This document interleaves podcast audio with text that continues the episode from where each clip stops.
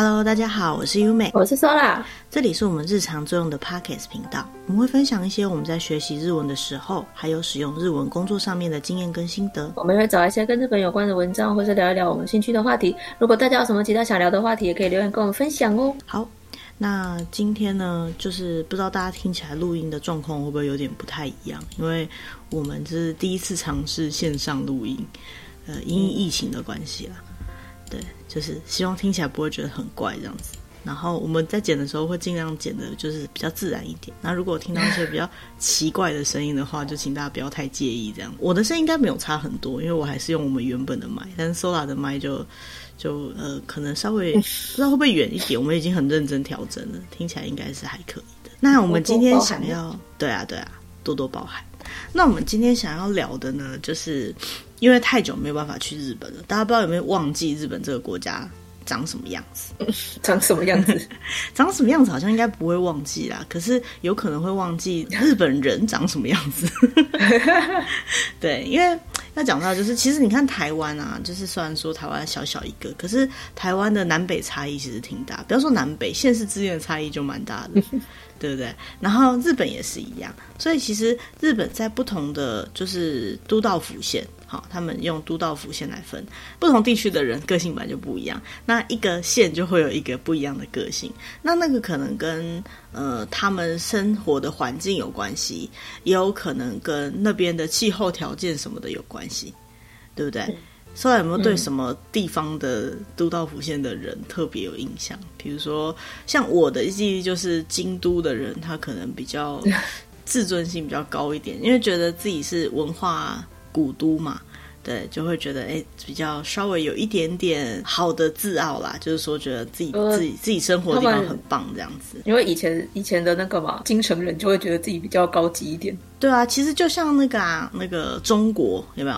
中国的北京也是这种感觉，嗯、有没有？哈，有一种就是天龙，真的是天龙国啦，天龙之都的那种感觉。对，天龙脚下的那种感觉。那以台湾来讲的话，台北也有一点这种氛围。对不对？就是啊，我们这个对，所以我们都开玩笑说人家天龙国，那也是的确有那么一点点，但是它不是因为文化的背景啊，台北就是因为是首都，而且的确是台湾发展的最彻底，然后最经济效能最高的一个城市嘛，所以他们会觉得说，哎、嗯，其他地方相对没那么方便，可能也是一个。那京都人他的高傲来自于他的文化了，我觉得。那这样说来，对有没有对什么地方比较印象深刻？嗯，好像有听说过有人说大阪人跟台湾人很像，比较热情一点的，然后讲话很大声这样子。哦，呵 呵台湾的南部人是不是？有可能哦，这样子感觉起来好像是真的有点像。那我们今今天就是拿来跟大家分享这篇文章，它看起来好像也是写给就是外国人看的，就是介绍一些日本的文化，然后呃这一篇是关于日本人的性格这样子。那我们看的是日文版的，所以有点就是跟大家导读这篇文章的感觉，我们会放在影片留言栏里面。那如果说就是呃大家有兴趣可以点去看，那右上角有选择语言，说不定可以选择中文版看看。呃，跟我们讲的有没有一样？这样我们是看着日文版，嗯，所以不太确定我们的翻译方式跟他们讲的一不一样。这样子，嗯。好，那它这个区分呢，总共分成不同的地区。日本它是一个岛国，但是它是一个蛮长型的岛国，就是南北狭长型的岛国。那虽然说去日本就是日文是一定可以通的，可是每个地方，包括方言，包括县名。就是每个都道府县，他们是用县名这样的说法的个性都会有点不一样。为什么会不一样呢？其实是因为就是从北到南的天气呀、啊、它的文化、它的风土民情都不一样，所以他们的想法、他们的喜好，包括他们的气质都是很不一样的。我们就从它的区分开始来讲好了。它的第一个分类呢，北海道跟东北地方，从北开始。对，从北开始。你对北海道有什么印象吗？很冷，很冷，下雪嘛，对不对？因为是冬天很长。哦，对，因为很北嘛。对，那、嗯、其实我对北海道的印象不只有冷诶。虽然北海道讲到北海道，台湾的印象都不是下雪，但是其实我对北海道的印象有一大片的绿地，就是比较自然一点。对，可能会有牛，就北海道会有牛奶的印象这样。所以其实北海道的自然环境是很丰富的。它从就是一般的那种可以，或许没有像台湾那么多次的耕种，但是他们的就是草原，哈，他们的放牧业，然后再往北，甚至会有那种，记得应该有类似冰冰川、冰河那种地形，就是在北边一点，就很那种冻土，可能好像不知道有还是没有，我也不太确定。反正就是很北边会有这样子的印象。然后呢，所以其实北海道的人呢，呃，概念上来讲，他们是在自然界中无忧无虑的成长的概念，而且呢，亲近大自然，对，亲近大自然。所以呢，他们的个性呢，可能就是会比较。呃，开放比较豪放一点点，然后呢，他们的人大部分都是十九世纪末期之后呢，从日本的本州，就是本岛那边过去开垦的人居多。当然，北海道他们原、嗯、原本那边就有一些我们说北海道的原住民，嗯，但是呢，人，对，爱奴人，但是呢，大部分去开拓的呢都是移民居多。好，那因为是移民的关系，嗯、你可以想象有点像是呃美国的那种感觉。好，美国也是一个移民居多的国家，oh. 所以呢，他们是不会被古老的习俗给、嗯、给绑住的。他们就是比通常是比较自由的，然后比较积极的。嗯我就觉得什么事情都是靠自己去开拓的感觉。那那边的人呢，会比较考虑就是合理的生活方式。比如说呢，对，因为我们找到这个网页很特别，它很多地方都会写到他们的婚礼怎么办。那就是北海道的人呢，他们会觉得婚礼缴的那个钱，就是你吃多少要缴多少，有点该。他是说他这边讲法是会费制，定价了。对，会费制就是说啊，你去参加这个会哈，这个婚礼，然后就是要付多少钱，因为他就是这间饭店就是这么贵，这样子，就是概念已经不是。包红包咯，就是你要付的是你自己已经吃的范围，那你当然你要另外包红包去祝贺人家，那是你的事情。可是呢，就是你吃这一餐，嗯、好，你来参加这个婚礼，你就是要付你这个部分的支出，这样子，所以很合理嘛，等于是 AA 制嘛，吃多少付多少嘛，对不对？好，我这里有找到就是另外一篇文章，有讲到关于就是北海道人的个性，单纯讲北海道的个性这样子，然后他就说。嗯呃，好的评论呢，就是讲说哦，他们这边呢，因为很多都是比较开拓者的精神，像我们刚刚讲的，就是像美国那样，都是去移民过去开拓的，所以呢，他们呢通常会对于新鲜的事情比较具有高度的关心，然后也会比较独立的精神。理论上来讲呢，比较不会有排他性，就这点而言，对于外国人来讲是比较亲切的，因为对，因为其实他们那边大部分的人也都是外地区的人。好，比较多，嗯，但是呢，因为他们这种比较喜欢新鲜东西的性格呢，所以相对来讲，他们也很快就会厌倦了。所以就是你跟他们那边聊天，如果你想要就是多就是跟他聊聊的话呢，就要注意你这个话题跟行动的那种活活跃性，这样子，新鲜度，对，新鲜度。然后呃，比较好的说法呢是。北海道的人跟他们的土地一样，就是心胸宽广的人比较多。可是 也有人说，就是土地比较宽广，他们可能比较随意、随便一点。所以就是很多事情，以日本那种比较拘谨的态度来讲，会觉得，呃，日本人会觉得不敢把事情交给他们，比较不太靠得住的感觉。对，比较不太靠得住。但有没有那么严重，我是不知道啊。但可能跟他们那种日本人看来。嗯，可能跟他们那种生活在自然界的那种民族性比较有关系，这样。嗯嗯。那接下来呢，其实东北地区的人，就是概念上也比较像是那样子。我们刚刚讲的是北海道，那东北就是像是青森啊、岩手啊、宫城啊、秋田、山形、福岛这些地方。那这些地方呢，嗯、其实跟北海道一样，就是它都是冬天会很冷，然后可能都会比较寒害的地方。据说他们那边的人呢，比较会忍耐。然后耐寒 耐冻，好。耐寒，对，而且做什么事情都比较认真，比较少话，好话不多，然后比较含蓄的这样的气质，因为很冷，对，很冷。然后他这边还特别提到一个，我觉得还蛮有趣的啊，就是他们的那个便利商店入口都是两层的门。哦，因为风太大了，对，然后而且因为风太大，所以电车都会关不起来，所以他们的电车的门呢都是要按一下的那个按钮式的。对，然后这个部分呢，可能在所有寒冷地区都一样了，包括北海道，包括这个东北地方这样子。嗯嗯嗯嗯。然后接下来呢，我们的行程就走到了关东地方了，好快。大家熟悉的，对，大家比较熟悉。为什么说熟悉？因为关东地方就是像呃那个滋城县、好立木县、群马、埼玉、千叶、东京、神奈川。好，那讲到东京，大家就最知道。大概就是，呃，日本的中在位在比较中间的地方，然后它是日本最大的这个关东平原，对不对？好，然后基本上这个地区呢，它的西北边还是有山的，而东南边呢、嗯、是有太平洋的，哈，就是东京湾的。所以呢，嗯、这个关东地方的这个人口呢，大概有日本全人口的三分之一集中的那个密集的地方。好，其实就像我们台北那个、嗯、台北首都圈那种感觉一样。嗯，好，人口密集的地方。对，那虽然说就是把这个关东地方放放成同一个区域来讲，可事实上就是它的每一个县的县民个性上是差蛮多的。好，比如说像是群马，好，群马这个地方的人呢，他们就比较勾引，比较憨厚老实，对，然后比较重情义。好，可是呢，可能比较呃，有可能比较没有耐心，但是就是比较感性的人。好，那讲到就是东京旁边的那个千叶，有没有？通常我们坐飞机会到的那个地方，千叶呢，它就会比较具有开朗，好，然后比较呃随意的这样的气质。可是呢，也有可能就是比较呃，因为是随意，所以就是比较活在自己的世界里面这种感觉。嗯，好，那再来这个埼玉县呢，大家都有点开玩笑说它就是一个没有特色的县，因为埼玉县呢，就是它就在东京的旁边。那因为它在东京的旁边的关系，所以很多的人他们的工作什么的都跟首都这个东京圈息息相关。所以他们当地的人呢，可能就会比较憧憬大城市的生活，然后就是在自己的呃城乡可能就比较没有那么有发展。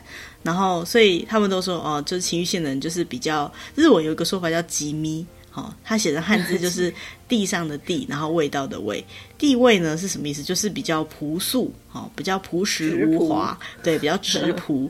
然后呃，用台语用中文讲法就是真咖。一点点，比较乡下一点点的感觉，对对对。然后呢，都市旁的乡下，对，都市旁的乡下。然后呃，他也会就是呃，比较不会那么的。强势，哈，相对来讲比较不强势，嗯，但是呢，它也是有他们自己的生活步调的一个地方。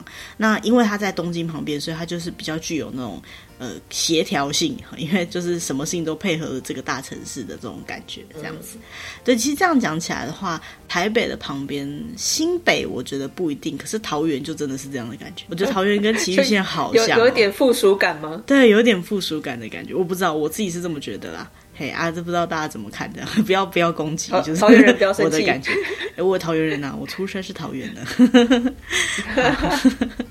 好，那再来呢，就是呃，要讲到比较最有名的就是那个东京，对不对？好，讲到日本，我们最想到最大的那个城市就是东京。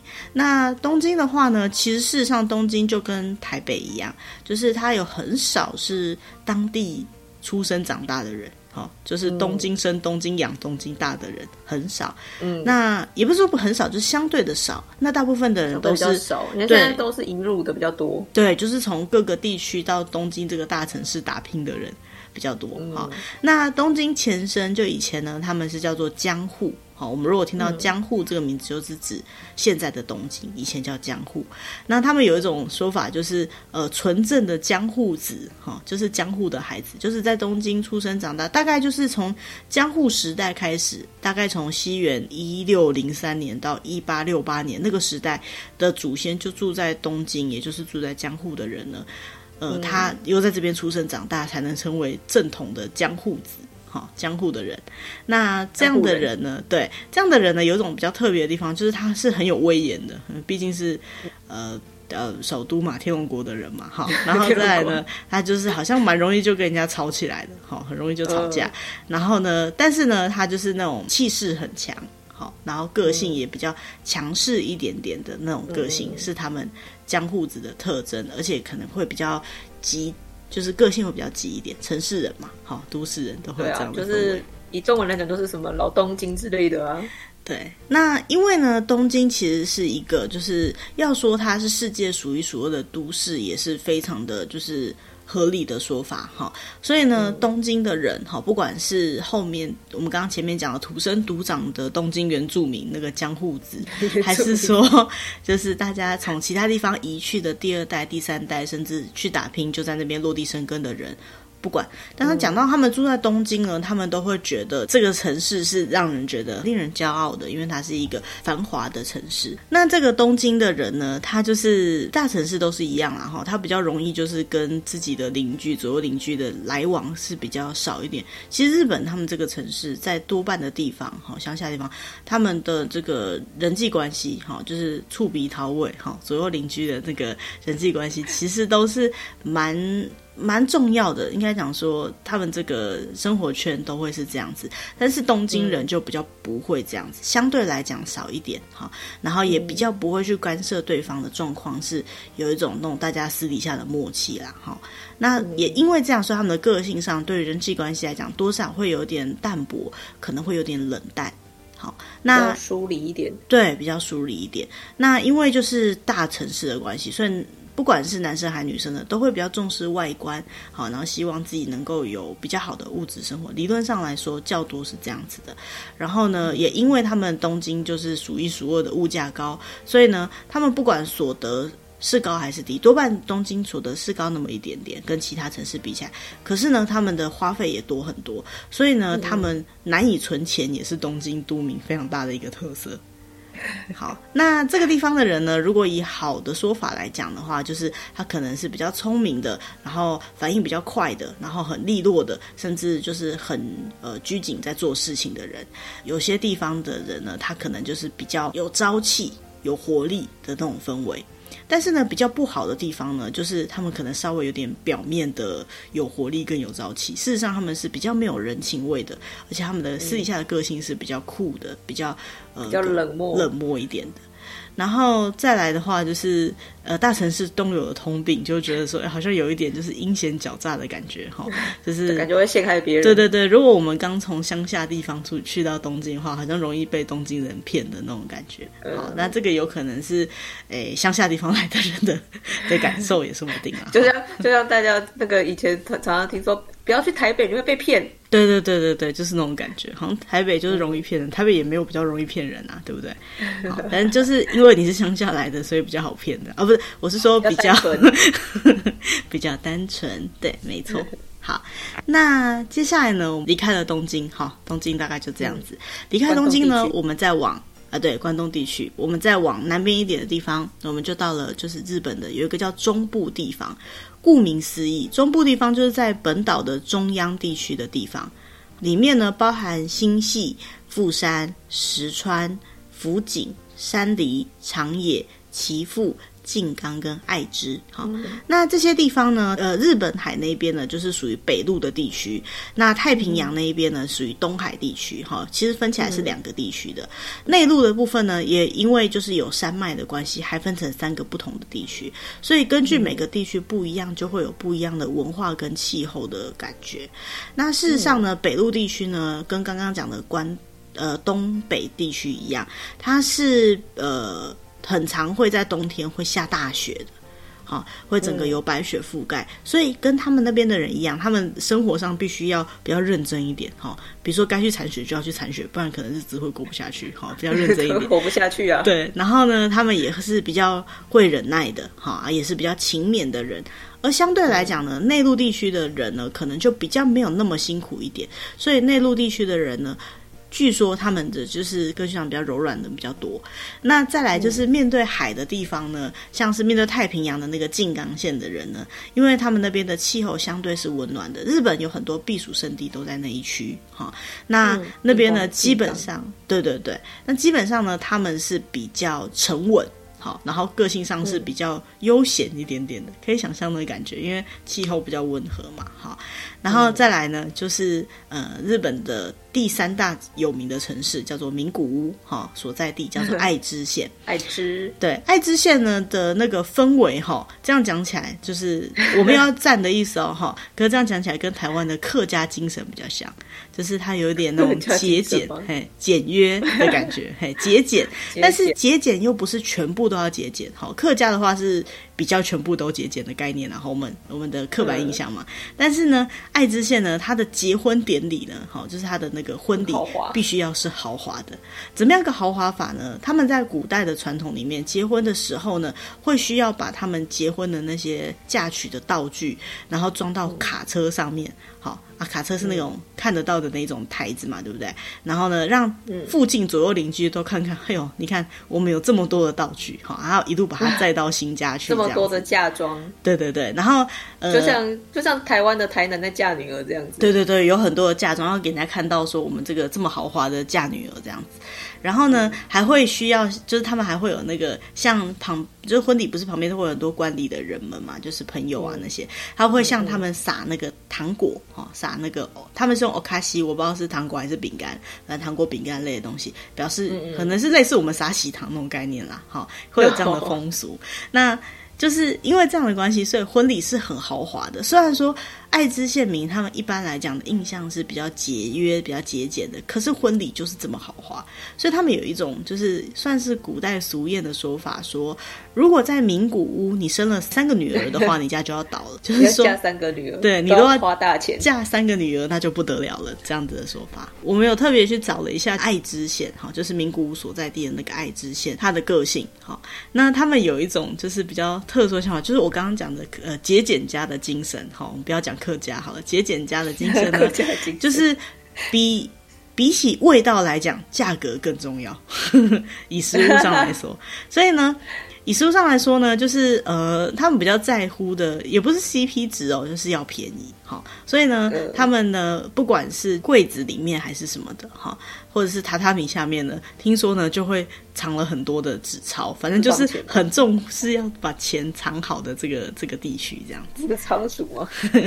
不知道哎、欸，这个我们查到了。而且他们非常喜欢储蓄哈，从以前他们的那个古代，就是呃名古屋以前叫做尾张哈，尾巴的尾，然后呃工厂章的那个章，尾张这个藩地呢，嗯、他们就有在奖励这个节俭储蓄这样的历史。哦、嘿，所以呢。你说他们有没有可能是嘿，从以前开始就养成习惯？毕竟呢，其实以前这个地区呢是手握有天下的一个一个地区啊。好，它名古屋城是非常非常，就是在以前的那个政治版图上面是非常的。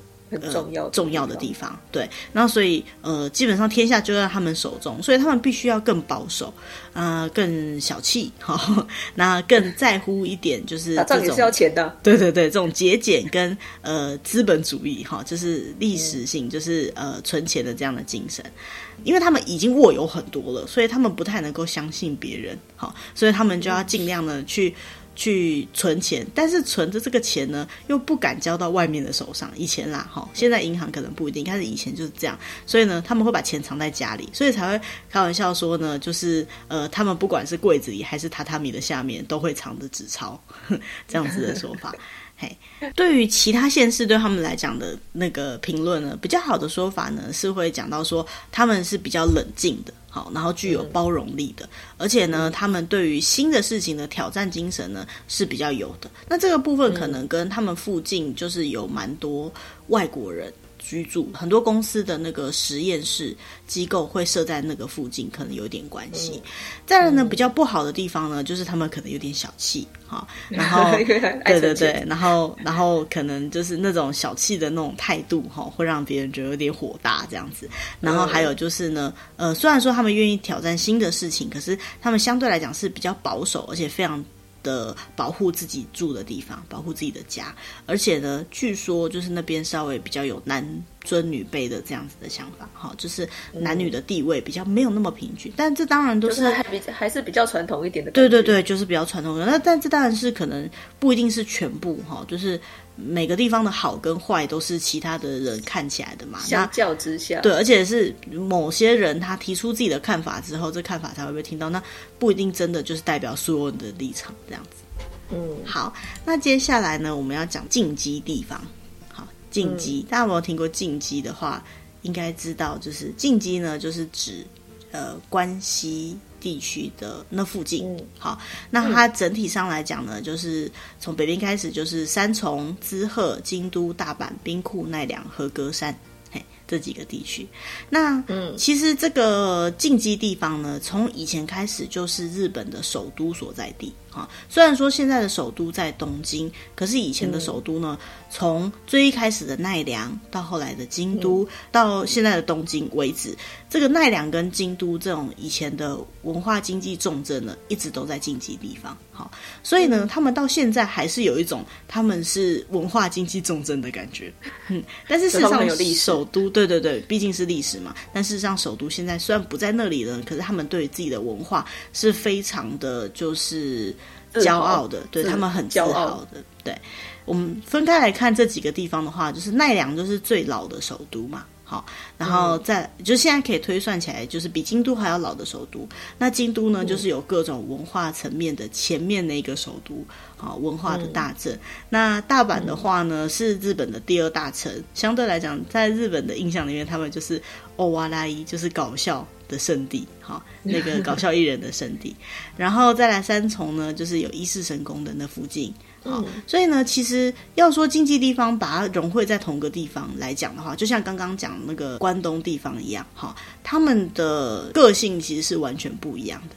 而且呢，最特别的地方是，他们日本有很多文化遗产、重要文化财或者是国宝建筑之类的，那些呢，大概有百六十 percent。哈，世界文化遗产都在在这个经济地方，所以呢，其实可以说是日本的历史跟文化的中心地区啊。讲到这个地方呢，就要讲到就是，比如说像是呃三重县或者是奈良县呢，他们那边的人就会比较沉稳，比较有那种安定感，对的气质。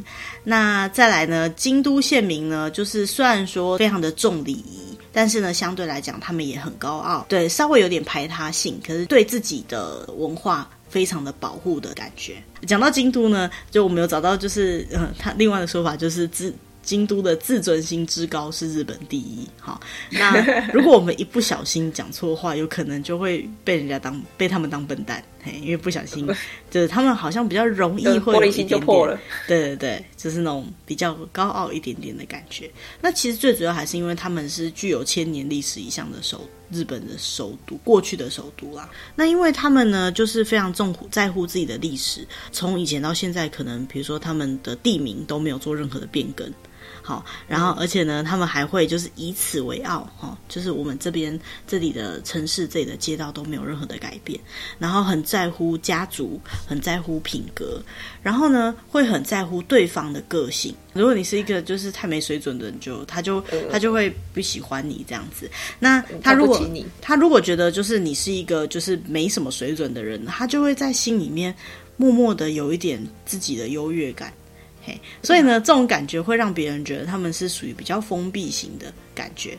但是呢，因为他们是观光圣地，好，他们京都有很多地方都是以观光为主要的，呃。就是以经营的项目，所以呢，他对于其他地方的人，虽然说会有我们刚刚讲的优越感，但是是比较能够宽容的对待的。应该讲说，我们讲很有礼貌的那种部分，这样子。可是呢，虽然说表面上看起来很有礼貌，可他心里面不一定是真的觉得你 OK 的这样子。那再来呢，就是他们非常保护他们自己的传统的东西，但是呢，他们对新的东西也是呃。可以很具有兴趣的，真真的要讲的话呢，京都人最明显的特征呢，就是呃里外可能会蛮不一样的，就是表表现在你的面前的，跟自己私底下心里面想的可能会蛮不一样的。其他地区对这个。京都人的说法呢，就是觉得好的说法是，呃，因为他们不太会去问一些细的东西，然后也不太会就是太去看那些看别人那种很详细的地方，所以觉得好像蛮好相处的。再来就是他们非常会阅读空气。好，非常重礼仪，所以觉得很好相处。可是相对来讲呢，呃，他们不问你，所以他们就自己去查，因为他们还是要知道说你这个人是不是一个有水准的人。所以呢，或许他偷偷查的这种感觉，会让别人觉得像我们刚刚讲的，有点表里不一，而且呢，对自己的就是城市，对自己的身份，有点太过自傲的地方了。所以呢，如果真的去问他们的话呢，他们对其他人的。批评是比较多一点点的，好，那当然这不是全部的京都人都是这样啦，只是说，诶、欸、诶、欸，有这样子的，对他们的印象，对，有这样的氛围跟印象，这样子。好，那再来呢，要讲到就是这个禁忌地方，我们又取了另外一个地方，就是我有查了一下，诶、欸，大阪，好，大阪的这边的人呢，他原本的个性上呢是比较温暖。好，然后比较厚实，就像刚刚一开始说来有讲到的哈，很像是台湾南部的居民的的那种个性这样子。南部相亲，对，南部相亲。那不管呢，就是我们有找到的说法是说，不管他们在事业上还是在恋爱上面，他们都是很重要、很在乎那个当下的感受的那种瞬间主义者。好，那呃，其实呢。在大阪很容易可以发展出新的企业，那是因为呢，首先它是全国的第二大的那个商业中心，再来呢，就是他们的商人呢，基本上是非常的活跃的。嗯，那他们的商人对于新的事情、对于新的流行或者是可能新的商机都是很敏感的，所以呢，他们只要看到就是有商机，他们就会直接开始去去做看看。所以相对来讲，比较不好的地方就是长期发展性。好，或者是那个展望啊，然后规划可能稍微没有那么强一点点。那因为呢，这个大阪从以前开始呢，就是一个商人的城市，所以呢，不管怎么怎么买呢，才会是便宜的，怎么样呢，才能够是最。呃，有效率的花费呢，都是他们当地人很重视的东西。他们常常会有那种就吃到饱啊，或者是那种 又便宜又好吃的那种食物呢，就会非常的多。那个性上呢，就像他们对自己的出生地的感觉一样，他们对出自己的出生地其实也是很骄傲的，就是觉得大阪是一个很棒的地方。包括他们对自己的方言也是如此的骄傲。所以说，基本上他们是非常喜欢讲自己的方言的。好，就是他们这里有说法，就是。到死都爱喜喜欢讲这些方言，好，怕人家不知道，对，怕人家不知道他是关西人，就是随便出来就是大阪腔。哎，讲到这个大阪腔，上次好像有提到说有机会我们可以讲关于就是方言的部分，对，这边可以稍微提一下，嗯、就是其实关西腔是一个总称，我们刚刚讲关西有这么多个城市，哈、嗯，但是呢，其实事实上京都的腔调跟大阪的腔调跟兵库的腔调，光这三个地方就有很大的差别了。说很大的差别，别的地方听不懂，可能觉得差不多啦。可事实上，就是这三个地方的腔调就蛮明显的不一样，哈。所以说，用词也不一样，对，用词也不一样，而且个性上也差很多。所以为什么这个地区我们特别找了两个地方来讲，就是这样。光京都跟大阪这两个隔壁邻居，哦，他们的个性就差，天差地别，对，天差地别。那他们除了喜欢讲方言以外呢，再来就是呢，他们的个性上当然也是有非常害羞内向的大阪人，哈。可是呢。整体上来讲呢，他们有一种那种不管对谁都可以很轻松的搭话的这种个性，所以呢，觉得好像很好相处。那就算是小朋友呢，他们也会很在乎一个东西，叫做 bokeh 跟 tsukomi。好，这里稍微解释一下什么是 bokeh 跟 tsukomi。bokeh 跟 tsukomi 是用在搞笑上面，就是搞笑艺人上面的说法。bokeh 呢，就是装傻、装笨、装呆。嗯然后 tsukomi 呢，就是吐槽。嗯，如果我们有认真去观察一下所有的搞笑，其实也不只是日本的搞笑艺人，但是日本搞笑艺人这个东西也很明显。那其他像是美国的脱口秀，或者其他的那种搞笑剧，如果大家一起在装呆，就大家都做蠢蠢的事情的话，没有人去吐槽，就不会觉得好笑。所以这个装呆跟吐槽永远是一对的，而且是会一直出现的。所以在日本有一个开玩笑的说法，就是如果有人 bokeh，有人装呆，你不去指控咪的话是你的错。因为他会很尴尬，对，他会很尴尬，所以就是好像已经讲好了，这个这个东西就是社会潜规则已经规定好了，就是当你看到别人是装呆的角色，然后你是吐槽的角色的时候，你就要及时性的吐槽，你如果没有吐槽好的话，感觉你是在欺负他，这已经是就是 对，这已经是霸凌事件了，这样。子，霸凌等级。对，那其实这个 bokeh 跟 tsukomi 就是这种搞笑精神呢，其实，在大阪或许有一种有一部分呢，真的是深入他们的基因 DNA 里面啊，哈，我。不能说全部，但是我真的遇到的人也是这样子，然后所以他们这种搞笑精神呢，也用在起跟别人做对话的时候，也会很常用到。所以呢，某个程度来讲呢，因为他们有一点搞笑精神，再加上他们是商人，哈，商人的话呢，会可能会有一点点重利益，或许哈，然后有一点点急性子，哈，所以呢，有些人可能会觉得他们比较没有礼貌。好，然后或者是呢，呃，对事情比较会碎碎念，好，然后对会会多念一点，讲话的时候有时候会觉得，有时候啦会有点就是烦躁。跟他们对话的时候，就是我们冷静一点的话呢，呃，会比较好一点。那其他地区的人对他们的看法呢，比较好的地方呢，就是他们的个性是很明确、很开朗的，所以呢，就是不会太有那种像呃京都或是某些地方一样没有人注意到的那种。内心里面的想法，所以呢，比较表里一致，那就比较容易一起工作。而且呢，虽然说他们讲话就是有时候因为要吐槽的关系，也因为他们个性上比较直接的关系呢，所以他们讲话的时候有时候会讲一些比较别人没法接受、比较直接的话。但是事实上，他们是很重情分，而且是很认真的人。好，那相对来讲呢，不好的印象呢，就是说，就是比较容易讲出一些不好听的话，而且他们那些话呢，好像不说出口就不舒服一样，哈，所以呢，感觉那个性上有点有点坏啊，就坏坏的感觉，招人嫌，对，容易招人嫌。然后再来呢，会就比较容易跟人家杀价，哈，跟人家讨价。还价的，在生意上面呢，会觉得有点困扰。这样子，真的很像台湾呢、欸，你不觉得吗？对啊，就有人说很像台湾人呢、啊。对，大阪人真的很像，而且你知道很好玩的是啊，就是大阪的那个呃大阪腔，哈，就是关关西腔的那个大阪腔。他们那个腔调的关系，所以他们来学中文的时候，尤其学台湾的中文的时候，会有台湾国语的感觉，不知道为什么、哦，很有趣哦。如果你去，你如果也可以找到，就是比如说大阪地区的日本人，人然后他如果有学中文，你跟他讲话，你会有一种听到台湾国语的错觉，就是有一种那种腔调。非常的有趣，而且因为我自己就是当时去留学的时候，我就是住大阪，我真的对于他讲的内容非常的同意。嗯，但是我是真的觉得大阪人都还蛮好相处的，对，就是他对你如果真的有什么不不爽的地方，他可能也会直接说。嗯，所以你不用太去猜测，因为我觉得日本人普遍来讲是比较难去猜测他们到底实际上想表达什么，所以这个部分我觉得是还蛮不错的一件事情。嗯，好，那。呃，大阪的部分讲完了之后呢，接下来我们要继续往南走，来到了日本的中国跟四国地方，是日本的中国哈。那这两个地区呢，它所包含的县市有鸟取、岛根、冈山、广岛、山口、德岛。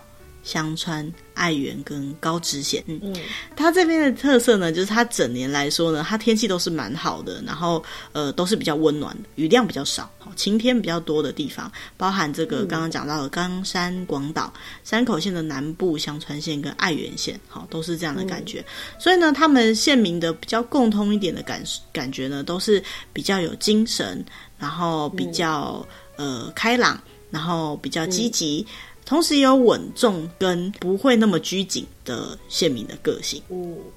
那相对来讲呢，就是呃，面对日本海的那一边，哈，就是没有那么温暖的那一边呢，因为他们在冬天的时候也会下很多的雪，像是鸟取县或是岛根县呢，他们相对来讲呢，个性上就没有呃刚刚讲到那些地方的积极，好，他们会比较消极一点，然后比较含蓄一点。那相对的感觉会下雪的地方都要比较勤勉一点，我都开玩笑说 不不去铲雪会很严重哈，所以比较勤恳活下去啊，对，比较勤恳一点。为了自己的生活而忍耐，这样的个性。那再来呢？面对刚刚讲，面对日本海那边是下雪比较多的，但是面对太平洋的这边呢，相对来讲就比较温暖。像是德岛跟高知呢，他们都是以比较沉稳的，但是呃具有自己的节奏的生活模式比较多。而高知呢，就比较具有这种天真浪漫啊、豪快。奔放，好这样的个性，但相对来讲，因为他们的呃天真浪漫跟好快奔放加起来就是比较顽固，好，然后可能比较强势一点点的个性也是比较多的。然后这个地方呢，我们挑出来特别去看的是，诶、欸，广岛，广岛也是蛮有名的地方，因为台湾人旅游还蛮喜欢去那里的哈。它有名的就是那个在海里面的那个鸟居岩岛神社，还有就是二战时期的那个遗迹，就是原爆。的那个洞就是有个建筑物哈、嗯，当时原子弹爆炸的那个建筑物。那那个地方呢，他们的县民个性，广岛县民的个性呢，有一点蛮特别的地方。他举出来讲的呢，是说，因为他们在就是温暖的天气当中，哈，广岛相对来讲是比较温暖的，跟日本全区比起来，因为它在本州的最南边，那所以呢，它的气候呢是比较温暖的，所以在这样子的气候里面成长的人呢，他个性上是比较有朝气的。好，然后不管是海里面的好吃的，跟山里面的好吃的。都他们都可以吃得到，哈，因为他们既有山也有海，对，好像就是没有什么好烦恼的，比较乐天的个性。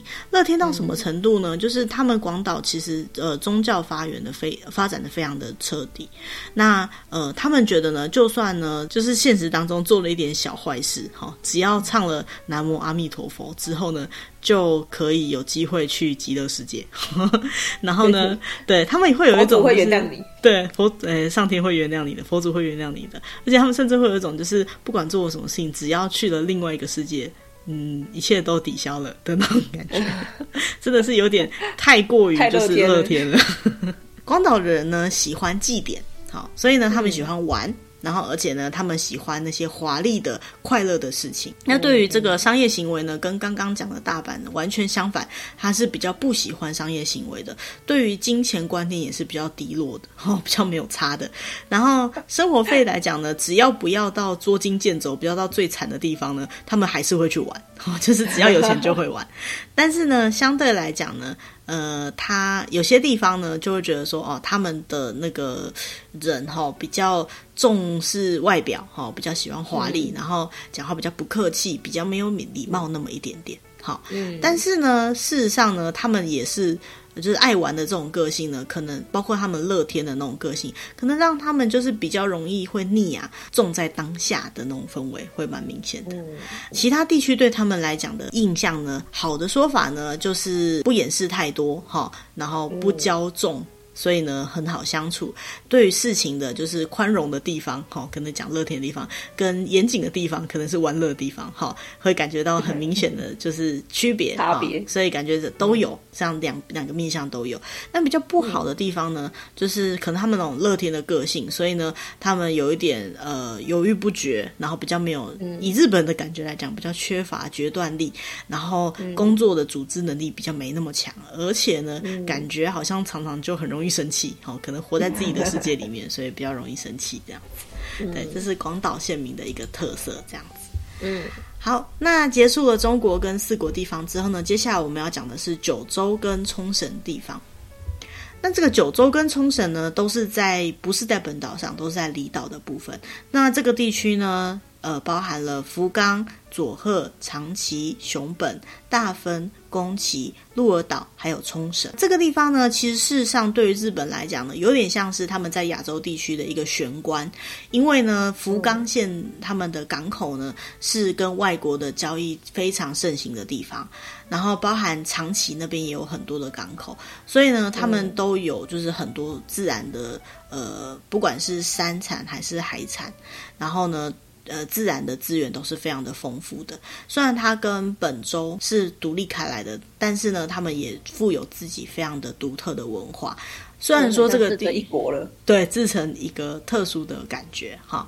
那虽然说这个地方呢，相对来讲是比较南边，所以是去比较温暖的地区。但是像阿苏山，那是一个活火山，还有九州山地等等，它有一些高地地形，也都会下雪。好，所以真的是要什么有什么的丰富自然的地方。像是刚刚讲到的福冈跟长崎呢，因为它作为一个贸易港，有对外对海外开放，所以呢，他们的个性上呢都是比较沉稳且开放的，跟日本有些地方比较封闭型的个性上会比较不一样。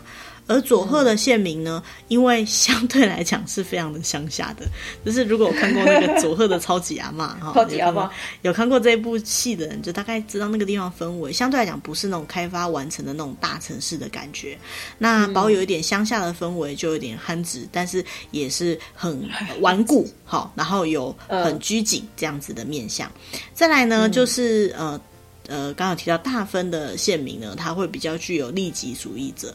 那因为是利己主义，所以呢，可能比较缺乏协调性。大分的位置呢，大概比较就是偏右边，因为离那个港不会太远，自己又没有港口哈，所以就是他们必须要先保护好自己的感觉，那种氛围上是这样子。所以呢，他们呃上稍微缺乏一点协调性，但是呢，他们其实是非常的正直哈，而且呢，他们是非常重服务精神的一个地区哈。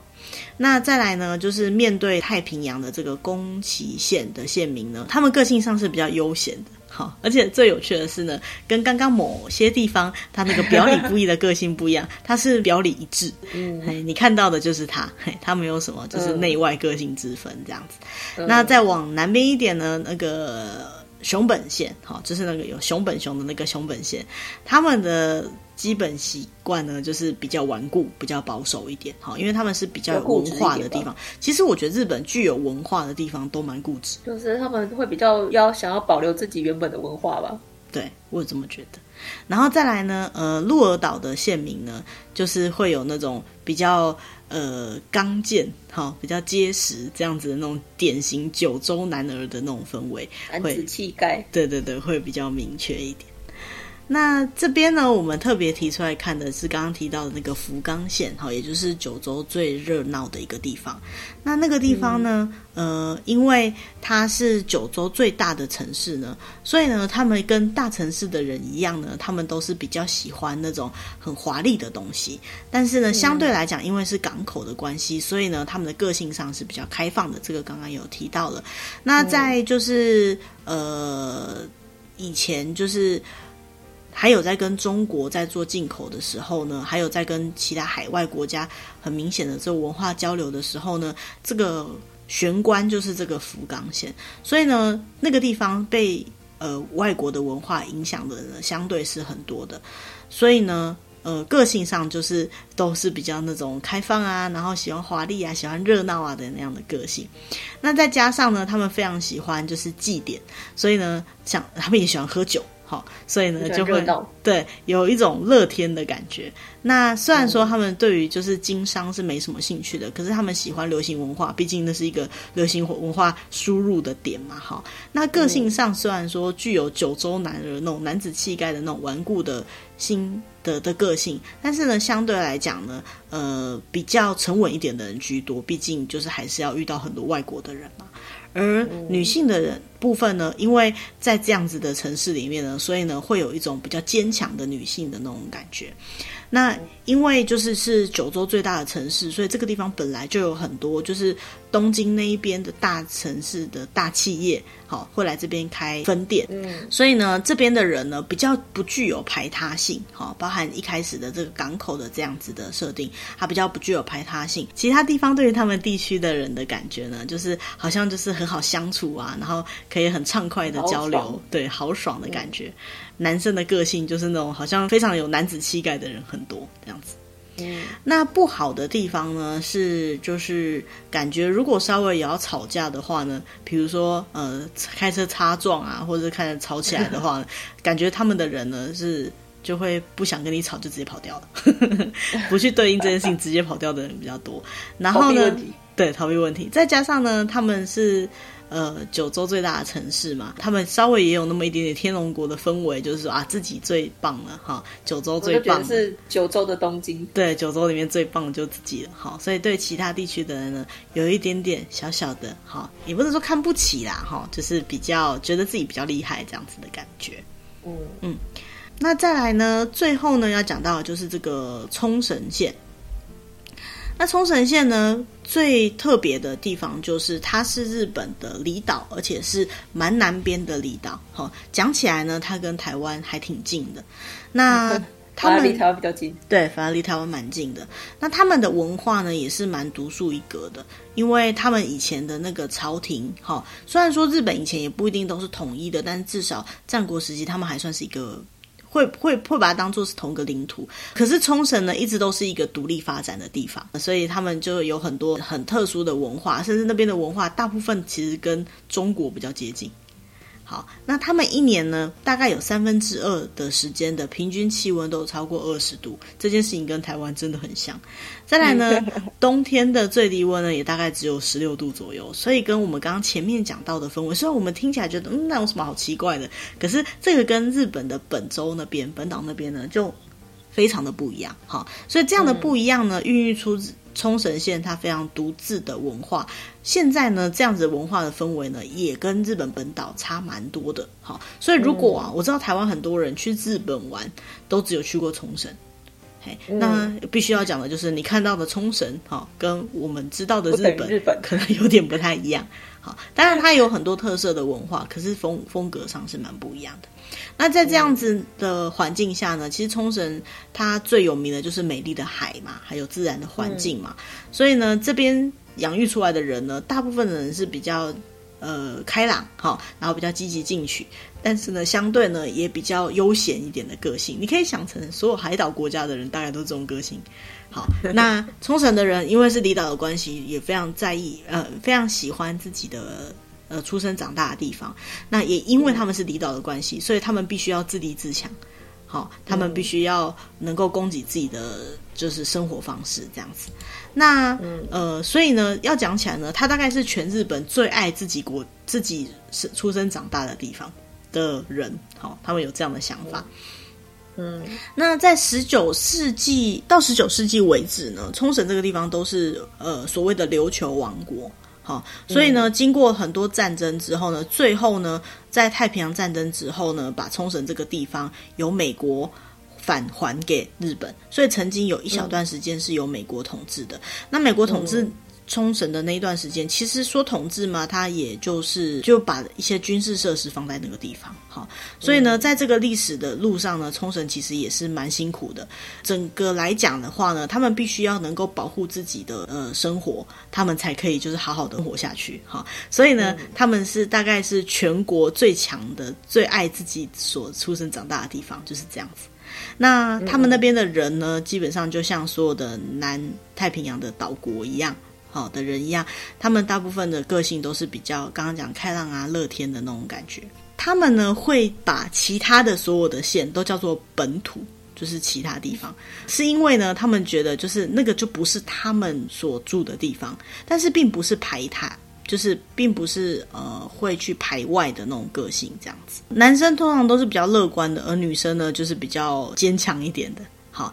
其实在日本来讲，他们是比较具有平等意识的，尽量呢不可以就是做出任何男女差别的这种行为。在其他地区的人对他们的感受呢，比如说他们是比较热心助人的啊，还有对谁都是属于比较开朗的啊，然后个性上比较简朴哈，比较不会有那种华丽的感觉。比较不好的地方呢，就是可能有点太老实了，呵呵，所以呢不好相处。相处嘿，日本人觉得太老实。那讲这句话的是大阪人，所以我觉得可以理解，觉得他们太老实，不好开玩笑这样子。觉得他们很无聊吧？然后再来呢，就是有有人会。觉得说哦，他们呢，对于时间上的观念，在日本的观点来讲，是觉得他们比较没有那么时间观念，有一种随便的感觉哈，所以非常不。是因为他们的步调比较没有那么快啊。对，其实岛国都是这样啊，而且我们刚刚有提到，他其实有被美国呃统治过哈，接管。接管过，所以呃，他们的很多地方的感觉，我觉得跟经营夏威夷可能有点像。那日本人也的确把冲绳当做是一个，就是不能去夏威夷的时候，国内的国外旅游的概念这样子。所以说，既然这样讲起来的话，那那边就是有一种海岛的感觉，我觉得就是要悠闲，嗯，蛮蛮明确的。那终于讲到了冲绳，也就是日本从北到南，我们终于讲完了。那最后我们大概要提到一下，就是说对日本人来说呢，嗯、住在什么地方是比较吸引人的？Sola，如果你要去日本住，嗯、你想住哪里？哎，原本会可能会想要住在比较靠近东京一点的地方。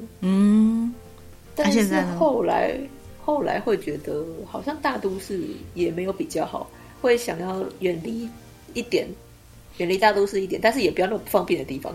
那比如说嘞？比如说大阪吗？或者是名古屋？哦，大阪也是第二大都市呢，并没有远离，好吗？大阪的乡下 哦，大阪的乡下，就我之前住的那边还不错吧？对不对？好，我们之前去、嗯、我住的那边，再往更大阪一点的那个我朋友住的那个地方？我们有去借住他们家的那个站，那就是那种明显的住宅区啊，你可能坐电车大概半个小时左右就可以到可以逛街的地方，比较热闹一点的地方了，这样子，嗯，对，感觉就还蛮不错的。好，那我我自己其实喜欢的就是他这个想住的城市第一名。虽然说我非常喜欢住大阪，如果再让我选一次，我还是会去大阪。但是我因为就是有认识日本朋友关系，所以我也有住过我现在要讲的这个第一名的这个城市。我觉得他们两个地方的同样的氛围都是一样，就是说它其实是一个住宅区，然后它离热门的城市都不远。这个第一名呢，就是神奈川县的横滨。哦，大家听到横滨应该都有听过了。哈啊！不过有些人可能不知道横滨不是一个县，我们刚刚讲都道府县是更高一层啊，市就是神奈川县下面的横滨市这样子。嗯，基本上横滨市呢，它就是万年人气第一的那个想居住的地区，这样子。嗯，嗯，那怎么说呢？就是他们那边基本上有海，然后有中华街。我不知道为什么中华街好像很重要，不过反正就是有中华街，代表就是有热闹的地方，有可以玩的地方，然后有具有很多历史性的文物，因为那边有港区，所以以前就是也是有很多外国人在那边盖房子。那有历史性的文物，再来就是它有都会的便捷性，然后再来呢，它还有很多很多的魅力，所以呢，让大家都会很想去住那边。那我自己对那个地方的印象，就是因为我在呃，我有一个朋友住神奈川县，然后我们去借住他家的时候，他住的那个地方，其实日本所有的住宅区都大同小异啊。好，他住的那个地方就是很安静，然后都是住宅区，但是呢，超市或者是便利商店也都够完整。其实不管哪个地方都一样，嗯、但是呢，他不管是去东京还是去横滨，好，我说我刚刚讲的那个地方，它是在神奈川县里，但是它不是在横滨市。都不会很远。然后，如果要硬讲横滨的氛围呢，它就是一个非常的，我觉得是一个很舒服的城市，因为它的那个漂亮，对，它很漂亮，它的都市规划那些是很完整，但是不会拥挤的。所以呢，有很多很多的商业设施，但是呢，相对的休闲设施也是非常多的。他们有港区，那港区的那个部分呢，就会很明显的就是可能有很多商办大楼，但是呢，事实上也有很多公园啊那。些的，嗯，那稍微远离一点港区跟他们的那个大城市的那个，就是比较热闹的商办区呢，就会有非常安静的住宅区。那那边呢，不管是就是公园啊，还是就是呃其他的一些设施呢，都很多，所以可以想象就是在那边生活或者养孩子，哈，都觉得是很棒的地方。而且它就不是在真的在东京的都市圈里面，对，就比较不会那么。怎么讲复杂吗？对，对，对，环境太过复杂，没有错。所以真的就是一个，我觉得是一个非常非常好住的地方。它的唯一缺点应该是贵，对，因为横滨其实它的物价也是蛮高的，然后它的房子也几乎都很贵，而且都在东京旁边。嗯、那你说它的生活圈，其实也可以说就是。通常住横滨的人，应该是已经在横滨工作了啦，因为横滨贵的要命，他也不可能住东京工作，为了省钱去住横滨，因为省不到钱这样。但是说，呃，这两个地区是非常想接近的，是不为过的，这样就是地区位置是很近的。好，那第二名想要住的城市呢，是北海道的札幌，我觉得这个真的是。还不错，但是呢，北海道札幌真的很漂亮。好，那个我们什么时候？一九年的时候，六月还有去过一次，呃、对不对？好，五月，五月，嘿，五六月左右去过一次。嗯、那就是不不在下雪的时候，那个天气真的是很棒的。好，然后有点冷，就是凉爽啦。好，然后再来就是，嗯、如果说正夏天，它可能也会热，可是相对来讲，没有其他地方要热那么久，因为毕竟它在北海道。嗯好，那北海道呢？连续这边的统计是连续两年，好，得到了这个想居住城市第二名的的荣耀。好，那为什么会觉得札札幌很棒呢？因为札幌是可以让你感觉到季节变化很明确的地方，春夏秋冬都会有各自不同的景色。然后，呃，尤其是呃。春天会有花，夏天也会有薰衣草那些，然后秋天会有枫红，冬天当然一定有雪，因为是北海道。嗯、再来呢，很会下雪。对，很棒的地方呢，就是日本很多人都会被花粉症困扰，而北海道的札幌那边呢是不会有花粉的问题的，因为花粉其实是一种叫做那个日本山。对，呃，花粉其实是一种就是日本山这样子的植物，对它的那个花粉造成的，花。所以对对对，所以呢，这个没有花粉症这件事情呢，就会让花粉症的人很开心，很很吸引，很心动。对，想到没有被花粉症困扰，就想搬去那里的那种吸引人。嗯，然后对我来讲，吸引人的地方是，据说那边没有那个小强，小强。对，这个我也是让我想搬去那边住的很大的原因。太冷。对，因为它冬天太冷。好，那呃，札幌呢，因为它也是大城市，所以呢，它在很多的企业大企业呢都会在那边做设立办公室，然后也会有很多商业设施。嗯，而且呢，就是他们在都市里面呢设立公园也是日本第一名的多的。好，那最有名的就是那个大通公园，好、哦，它是一个一点五公里长的一个很大的草地，然后还有花圃，还有喷水池，然后就觉得说，就像城市里面的绿洲一样啊，在那边生活起来应该是有一种很棒的感觉。那。呃，虽然说现在因为疫情的关系，就很多的活动都没有开办，不然的话呢，札幌也是就是很常开办各种不同活动的地方，这样子。嗯、所以呢，也可能因为就是不管是工作还是娱乐都非常的快乐，所以就觉得那边是一个很好居住的地方。好，那第三名呢？对啊，那第三名呢是在东京，可是呢，他特别讲是东京的港区。好，那为什么说是港区呢？他们说法是说，这里是一个距离你呃工作跟居住最接近的一个令人憧憬的地方。因为呢，港区呢就有包含包括我们知道很有名的六本木、台场、好、嗯、白金。嗯好，白金台、白金地区、嗯、这些地方呢，都是所谓的高级区啊。如果以台北来讲的话，就是信义区；以台中来讲的话，就是七期。不好意思，南部我就不熟了。嘿，但是呢，就是像这样子呢，它就是基本上你说你住那边，我们就觉得你是有钱人这样的概念了。嗯、高级感，对，高级感。那为什么会觉得是最想住在港区呢？其实大部分想要选这个呢，都是我们说的一般的上班族。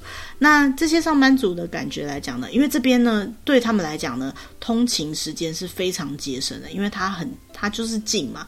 那个港区那边有很多上班大楼，嗯，所以住那边就是很方便。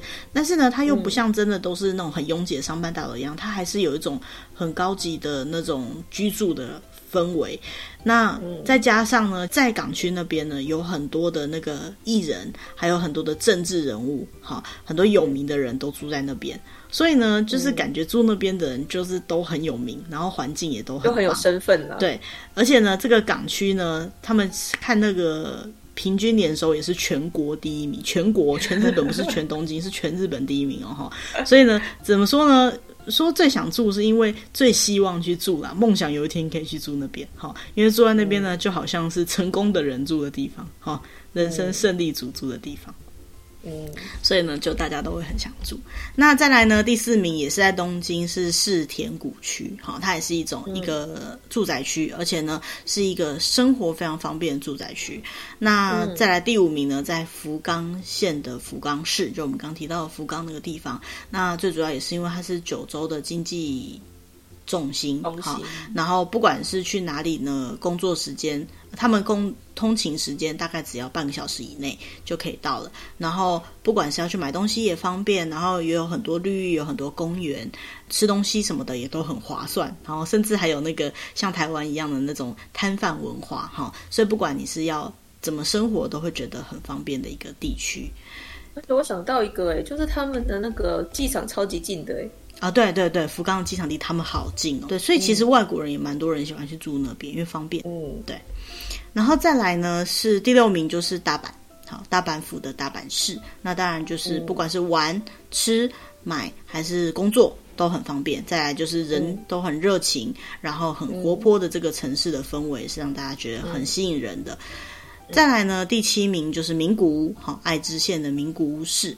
那这个的话呢，就我们刚刚讲到，它不管是工作还是生活都很方便。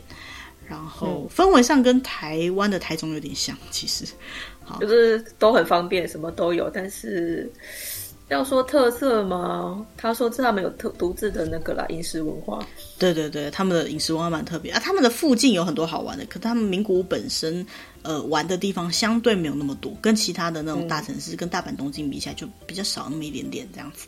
嗯、那他们有个很有趣的地方，我这边有看到补充，就是说，呃，名古屋市的水，哈，他们水龙头扭出、扭开、打开的水，就是那个木曾川水系的水，所以呢，他们是非常骄傲，嗯、因为日本日本有一些就是有几个条件加起来是。